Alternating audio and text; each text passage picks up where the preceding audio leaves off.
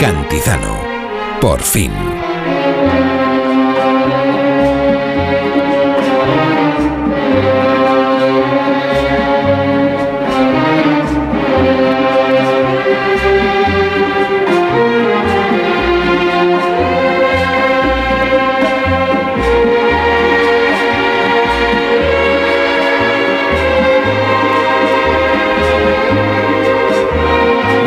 Aquí hablando en Por fin no es lunes con Miguel Reyán, con Viviana Fernández, con Isabel Lobo, de películas confort, de esas películas a las que vuelves. Bueno, también hay canciones, artistas, músicos confort. Incluso yo diría que personas, personas con las que hablar es como volver a casa. Pues eso, personas confort. Y Antonio Muñoz Molina es una de ellas. Hablar con él es como no sé, tener la sensación de que uno vuelve a casa y no nos hemos resistido a pedirle que estuviera con nosotros en esta mañana de sábado, compartiendo un rato, pues un rato de la mañana, de la vida, de, lectura también. Después de todo, Antonio es uno de los imprescindibles de nuestra literatura académico. Desde el 96 ocupa el sillón U minúscula y honorario de la Academia de las Buenas Letras de Granada y que este año nos ha regalado su decimosexta novela, no te veré morir. Una historia de una pareja de enamorados que se reencuentran 50 años después de que su amor se acabara. Nosotros no pudimos esperar 50 años. Hemos preferido hablar con él y comunicarnos con él en esta mañana de noviembre. Antonio Muñoz Molina, buenos días. Hola, buenos días. Buenos días, Antonio. Estoy aquí con Miguel Reyán, con Viviana Fernández. Santos y buenos días, don Antonio. Buenos días. Hola. Placer. Antonio, 16 novelas, 8 ensayos, artículos, eh, y, todavía con esa capacidad de sorprendernos y la capacidad de la inspiración. Bueno, es mi trabajo, ¿no? yo lo, pienso muchas veces, yo tengo muchos amigos músicos, ¿no? Músicos de música clásica o de jazz y todo eso, ¿no? Y ellos trabajan todos los días. Entonces los que nos dedicamos a escribir, pues nos pasa algo parecido. Eh, esta es nuestra forma de vida, ¿no? Entonces hay veces que, que hace unas cosas y otras veces que hace otras, pero la relación con la, con la escritura es permanente, ¿no? Y sobre todo la, como el deseo de contar aquello que uno está viviendo, lo que uno está viendo, lo que uno imagina. Es una es una afición permanente, ¿no? La inspiración que a veces se, se basa, por ejemplo, en, en esto. Ya no, ya no será, ya no. No viviremos juntos, no criaré a tu hijo, no coseré tu ropa, no te tendré de noche, no te besaré al irme. Nunca sabrás quién fui, por qué me amaron otros.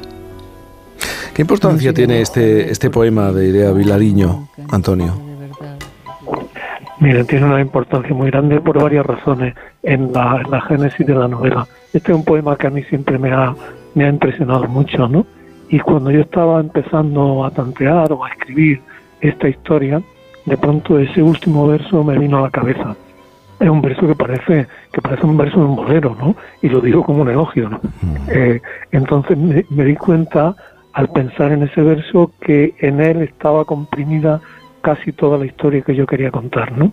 El título es una cosa fundamental en, en un libro como en una película, ¿no? Mm. Antes hablabais de, de película. Y entonces cuando tuve ese título me pareció que ya casi tenía la novela, ¿no? Porque, porque cuenta eso, es como una despedida antes de la despedida final, ¿no? Es, me, me, me parecía me, me, llevaba a escribir con más, con más entusiasmo. ¿no? Porque eso no es una novela de amor, porque realmente ellos han estado más tiempo separados, alejados, que sintiendo ese, ese calor. Bueno, pero ellos han vivido ellos han vivido el tipo de amor que transforma la vida, ¿no?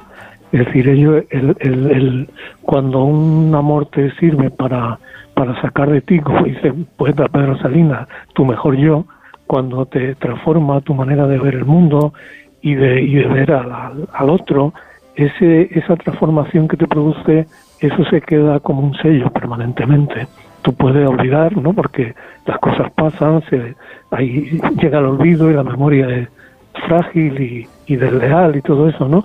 Pero ese sello está dentro de ti, porque tú ya eres en parte lo que has sido gracias a ese amor, ¿no?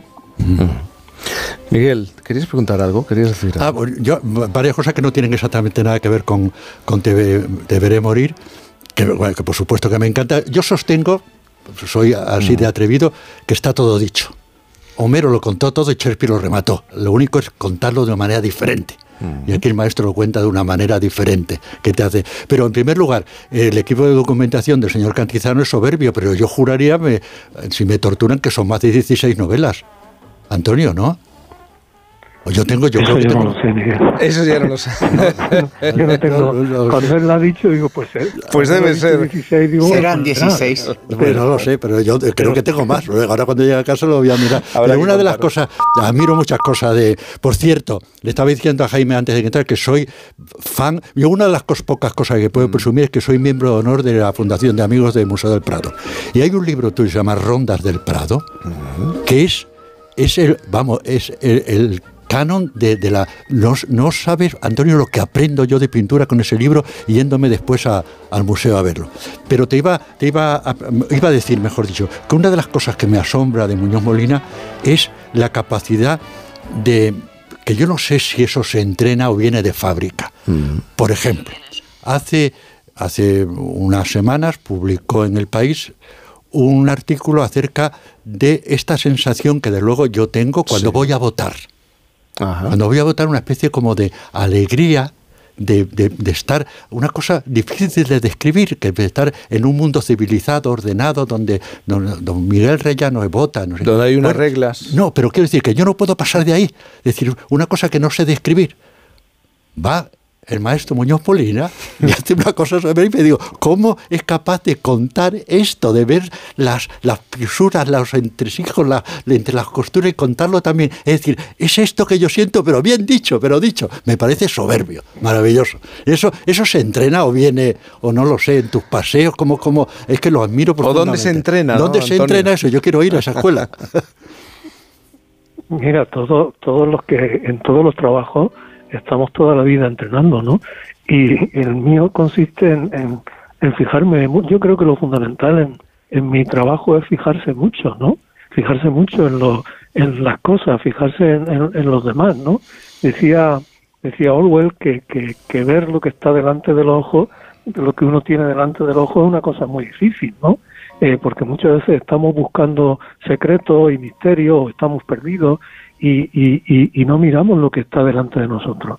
Y el ejemplo que tú dices, Miguel, de, de, de votar, a mí es que eso parece una cosa pueril y tonta en esta época tan, tan cínica. Sí.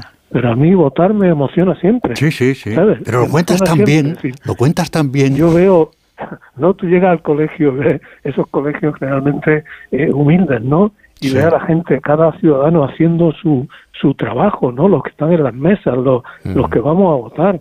Dices, ¿cómo, cómo, qué conexión tiene esto, esta maravilla que estamos haciendo con luego con la bronca, con Ya, la bronca claro, esa.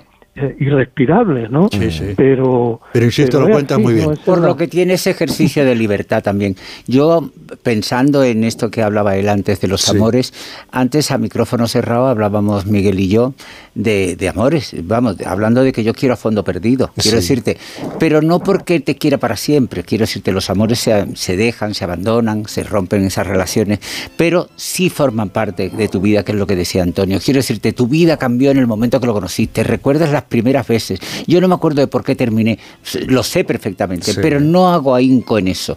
Me acuerdo de por qué me enamoré, las cosas que me hizo sentir. Yo siempre digo que recuerdo que una vez yo cuando estaba con Asdrúbal se me rompían lo- eh, los ojos, pero como los vasos de cristal de Duralés, como en Sí. cachitos, de esos que se, se, se esparcían y eso. Y era una, una sensación, y esa sensación sí permanece en mí, en mi recuerdo. Ya no puedo repetirla, porque no es una cosa que tú puedas fingir y hacer, no depende de ti, depende de la otra persona. Es como tú te ves en la otra persona o como ves tú a la otra persona.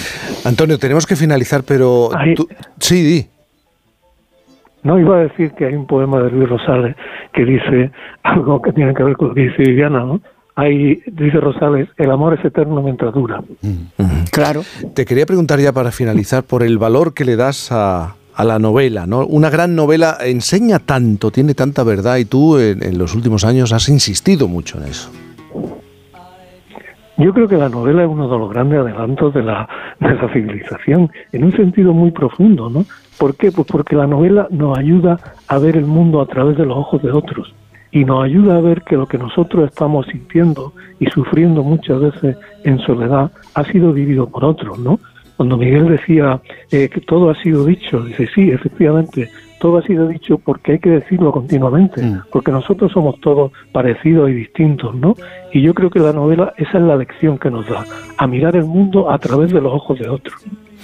Antonio Muñoz Molina, gracias por estar aquí con nosotros hablando de No te veré morir y de otras muchas cosas, de la, del amor, de la novela. Y, y el atrevimiento de mirar. Antonio, otro libro estupendo. Otro libro estupendo. Gracias, Miguel. Un abrazo grande, Antonio. Un abrazo para todos. Hasta Gracias. Es- Otros clásicos. claro, esto- Mira eso. Hacemos una pausa. Eh, todavía nos quedan 20.